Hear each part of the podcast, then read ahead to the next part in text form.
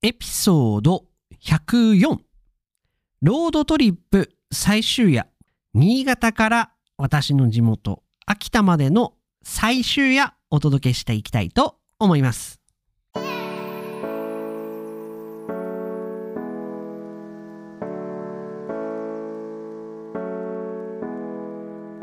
世界の皆さん、こんにちは、こんばんは、おはようございます。ポッドキャスターのカイチです。いつも世界各国からカイチと学ぶ生の日本語を聞いてくださり、本当にありがとうございます。全部で4話になってしまいましたけれども、私のロードトリップも今日で最終夜。新潟から秋田、私の地元最後の夜になります。なんか旅の終わりっていうのはやっぱ寂しいですよね。ほんと数日間だったんですけれども、私はなんかいろんなことを感じることができて、で、なんかまた、なんかいろんなことを発見できてですね、また新しいやる気につながっておりますけれども、なんかやっぱ寂しいですよね。まあ、無事、日本、あの、私の地元秋田に帰ってくることができたんですけれども、やっぱ寂しいですよね。まあそんなわけで今日は最終や新潟から秋田までのロードトリップの時の話をしていきたいと思います。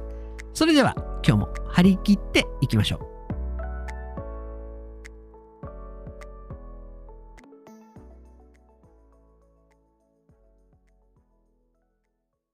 はい、え今日も一言フレーズやっていきたいと思います。今日取り上げるのは1個ですね。珍しく1個。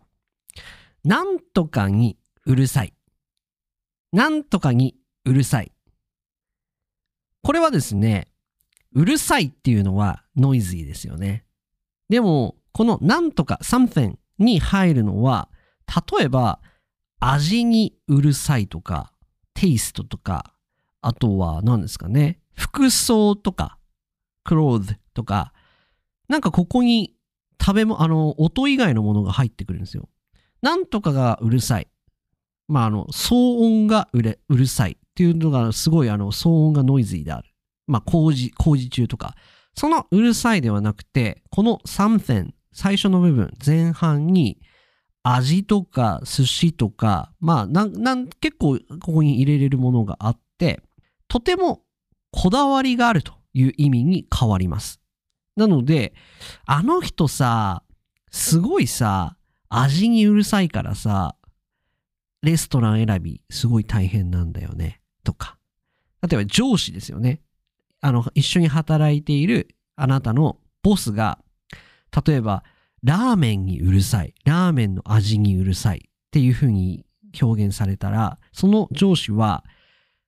ラーメンにすごいこだわりがあるので、非常にこう、ピッキーとか、あの、英語で言うそうですね。ピッキーとか、ファズィーとか、そういう感じの意味合いなんですけれども、とてもこう、こだわりがあって、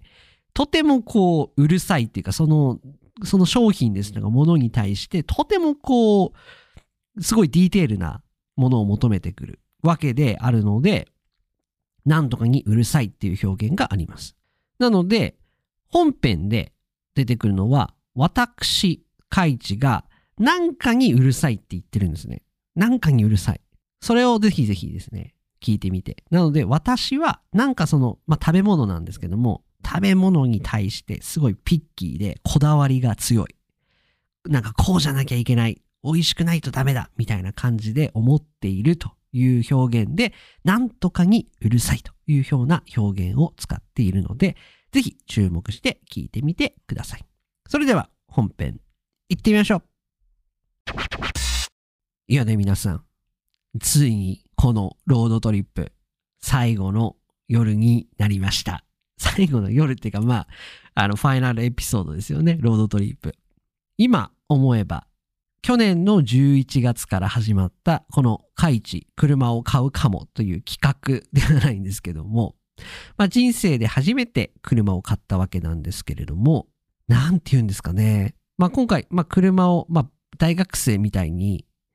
大阪まで車を取りに行って、秋田まで乗って帰ってくるっていう、まあ、トータルの距離で行くと結構遠くてですね、すごい距離なんですね。何百キロあるんですかね。700キロとか800キロぐらいあるんですかね。そんな、このロードトリップなんですけれども、まあ、前回、前々回の放送を、まあ、もし余裕があれば聞いていただければ、今日の流れが非常にわかりやすいかなと思いますけれども、飛行機で秋田から大阪まで行って、で、大阪で冬用のタイヤを買うために姫路まで一回戻り、そして京都で前回のポッドキャストで放送した通り、新潟まで戻ってきたわけです。日本海側、太平洋側、この2つのルートで迷ったんですけれども、結構気温が暖かかった、雪がだいぶ溶けたということもあって、私はあまり行ったことのない日本海側、富山ですとか金沢ですとかのルートで戻ってきたと。そして、新潟到着。夜が明けましてですね、あのー、ま、到着が新潟に着いたのは夜だったので、観光とかはできなくてですね、一夜明けて新潟、非常に天気が良くてですね、ちょっと新潟街観光しようかなと思うのと、あとは母親にお土産を買わ買わないといけないわけじゃないですけども、出ました、お土産。まあ、なんか買ってってあげようかなと思って、まあ、伊勢丹というところがありまして、まあ、結構高級なショッピングモールで、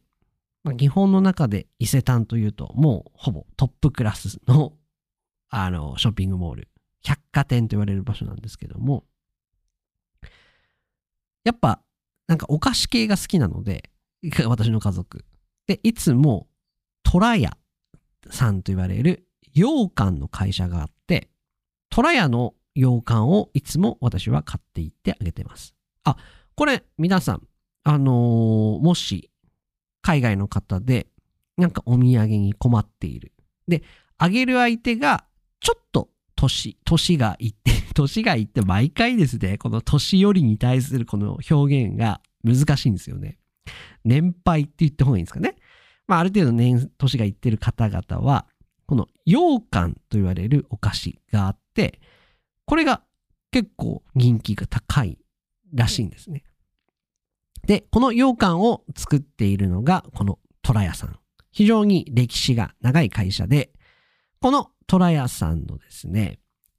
えっ、ー、とですね、黒糖、また黒糖出ましたけども、黒糖と言われる、まあ、黒砂糖かな？の羊羹があるので、これがめちゃくちゃ美味しいのでおすすめです。これがめちゃくちゃ美味しいのでおすすめです。まあ、あの、参考程度になんですけども。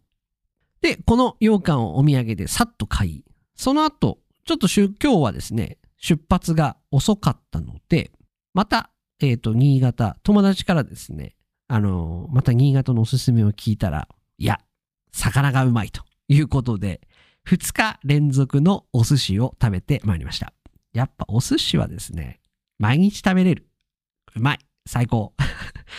で、今回はですね、新潟の、この放送を聞いてくれてる方、もしかして新潟の方いらっしゃればあれなんですけども、新潟の、まあ街の中に、なんかフレッシュマーケットみたいな場所があって、で、そこの中にある立ち食いの寿司屋さんに行ってまいりました。前の日は金沢でお寿司屋さんに1時間並び、今回は もう並ぶの嫌だなと思って、まあこの立ち食い、立ち食い、立ったまま食べるんですよ、お寿司を。椅子とかがないので。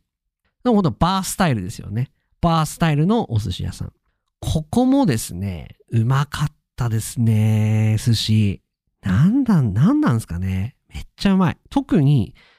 味噌汁、味噌スープがうまい。やっぱ皆さん、これはポイントですよ。お寿司屋、日本のお寿司屋さんって、やっぱ味噌スープがうまいんですよ。特になんかエビですとか、まあなんかいろんな種類のお味噌汁があって、実は今まで、今まで100回ぐらいエピソードやって、撮ってきましたけども、今回、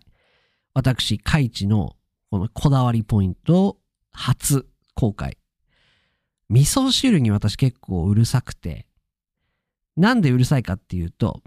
やっぱり味噌汁が美味しくないとダメなんですよね、ご飯って。ご飯と味噌汁って、これワン、ワンワンセットじゃないけど、セットみたいなコンボ。あの、マクドナルドでいうところのフレンチフライと、あとはマックみたいな、ハンバーガーみたいな感じなんですけども、やっぱり何の話かっていうと、お寿司屋さんの味噌汁は美味しくなきゃいけない。やっぱ美味しい方がいいですよね。で、ここのお寿司屋さん、えっ、と、弁慶さんっていうあのところ、まあ、リンクまた貼っときますけれども、まあ皆さんいつか、あの、新潟にいた時にチャレンジしてもらえればと思いますけども、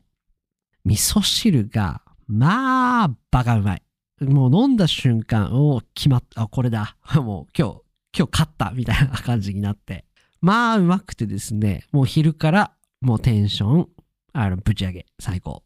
そんなわけでですね、金沢でも美味しい寿司を食べ、そして新潟でも美味しい寿司を食べ、そして大満足の私は、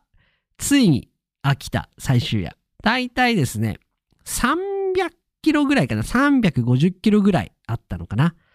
ぐらいのファイナルですね。ファイナルロードトリップ。ヒッタロードするわけでございますけれども、この日もですね、前回に引き続き、ずーっと東京 OL ダイアリーを 聞いてなんか前回から、前回の放送で、すいません、前回の放送聞いてない方は、なんだいきなりという方もいらっしゃると思うので、もう一回説明しますと、私が最近ハマっている日本人のポッドキャスト、それが東京 OL ダイアリー。これはめちゃくちゃいい、面白いんで、もう一回皆さん、チャンスがあれば聞いてみてください。結構ハイレベルな日本語を使ってるので、なかなか日本語を、まあ、結構喋るのも早いですし、あの、女の子がすごい面白おかしく喋ってて、なかなか理解するのが難しいかなと思いますけれども、結構、あの、海外の人も聞いている、日本語勉強まあ結構レベルが高い人が聞いているポッドキャストなので、ぜひぜひ聞いてみてください。まあそんなわけで、この日もずっと東京 OL ダイアリーを聞きながら運転をしていたんですけれども、日本海、ジャパンシーですよね。は、ずっとこうシーショアって海岸線沿いを走ったんですけども、いやー、なんて言うんですかね、綺麗だなと。冬じゃなかったらもう外に出て、もうそこでゆっくり、まあ、車なんでビール飲めないですけども、でも、海岸でですよ。やっぱりビール飲みたいじゃないですか。これだから夏はですよ。な来、来、今年か。今年の夏は車を置いて海岸で私はもうビールを飲みたいなと強く、強く思いましたね。なんだろう。最近ビールが飲みたい熱が出てきちゃって ビール飲みたい熱ってあれなんですけども、ずーっとビールのこと考えてる。運転しながら、あー、ビール飲みたいみたいな。まあ、そんなわけでですね、あの、無事350キロ、あの、走り終えたんですけども、まあ、最後、やっぱ自分の知ってる道になってくるんですよ。ロードトリップ。で、その時もすごい寂しい気持ちになって、なんかあの、山形県ぐらいから山形県ぐらいまで来ると、あのー、なんと秋田県っていう風に文字が出てくるんですよ。その文字を見たときに、なんかこう、なん、なんとも言えないこの感情、あ、帰ってきたんだ、大阪から、みたいな感じになりましてですね、ちょっと一人で感動してたんですけれども、さらにですね、もうほんと残り50キロとかになってくると、やっぱり昔通ったこともある道になってくるんですよ。何年か前に。50キロぐらいであればですよ。そうするとですね、なんかもう、この3、4日間、こうなんかこう、まあ頑張ってきたわけじゃないんですけども、なんかいろんな感情があってですね、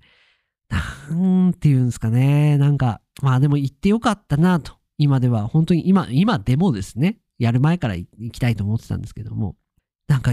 色行ってよかったなと。まあコロナなんで、まあ逆にいいですよね。自分一人で車の中で誰ともお話喋らないので、で、東京 OL ダイアリー。最近ずっとこの東京 OL ダイアリーって言って、この発言の数、どれだけ私がこれにハマっているか。これ前回やった単語なんで、前回の、えー、フレーズをもう一回勉強してもらえればと思うんですけども、非常にな、よ、よ、いいなと思いました。まあそんなわけでですね、本当あのー無事大阪から、えっ、と、秋田まで帰ってくることができました。ちなみに気になる、皆さん気になってるかわかんないんですけども、じゃあ一体いくら金かかったのかっていうところをご紹介していきたいと思います。ちょっとあの正確には記録していないので、あれなんですけれども、まずざっくり、大阪から姫路まで、えっ、と、高速使って、まあ大体3000円、2000何百円かな。で、私一回間違えて降りちゃって、また2000円払うっていう、 super stupid なことしちゃったんですけども、まあ普通で行けば2500円ぐらい。で、姫路から京都まで3500円で、ここの時点で大体、まあ6000、5000、6000円ぐらい。で、姫路から、えっ、と、金沢まで、まあ3、4000、あ、5000か、5000円ぐらいかかってたので、まあ1万ちょっと。で、えっ、と、金沢から新潟までもまた4、5000円ぐらいかかったんで、えー1万5000円ぐらいか。1万5000円ぐらい。で、新潟から秋田は全然千何百円しかかかってないので、まあ大体1万6000円ぐらいか。ぐらいで高速料金、あの、ハイウェイのお金は済みました。で、ガソリン代、気になりますよね。ガス。ガソリン代は、一回、満タン、満タンでもらって、一回入れ直したんですね、満タンで。で、9000円ぐらいかかって、で、プラスちょこっとまた入れたので3000円ぐらい。だいたい1万2000円とか3000円ぐらいで収まったんだと思います。そうなるとですよ。1万6000円プラス1万3000円なんで、全部で3万円ぐらいですかね。3万円ぐらいで大阪から秋田まで帰ってくることができました。まあ飛行機に乗ると片道2万円とかなのかな？なので、やっぱ飛行機の方がちょっと安いのかなというふうに思います。まああとは宿泊ホテルのお金とかは入れてないので、私一人で行ったんでこれですけども、二人で行くとこれが半分、半分ずつになるので、1万5千円、1万円、5千円ずつ。そう考えるといいですね。で、4人で行っちゃったらですよ。4人でロードトリップしたら安いですよね。もう一人、なんなんすか ?7000 円とか、CC28。まあ、7500円とかぐらいなんですかね。交通費だけで行くと。なので、結論出ました。ロードトリップはコロナが終わったら、やっぱり複数、2、3人で行くのがいいのではないでしょうか。あの、もし、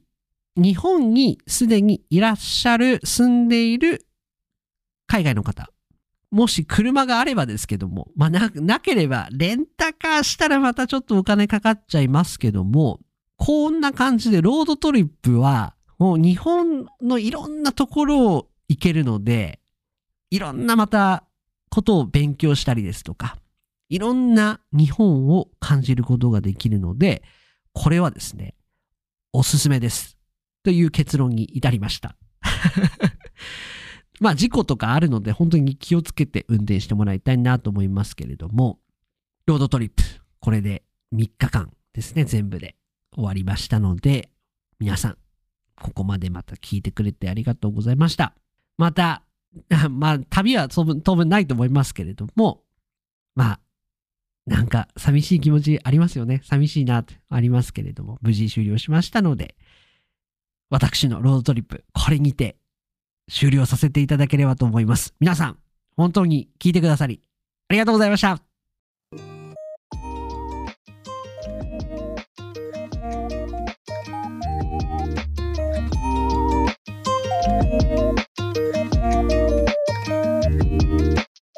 いかがでしたでしょうか？長いことで、全部で1、2、3、4回目で、4回目のロードトリップ放送無事終了いたしました。本当に私は今ちょっと寂しい。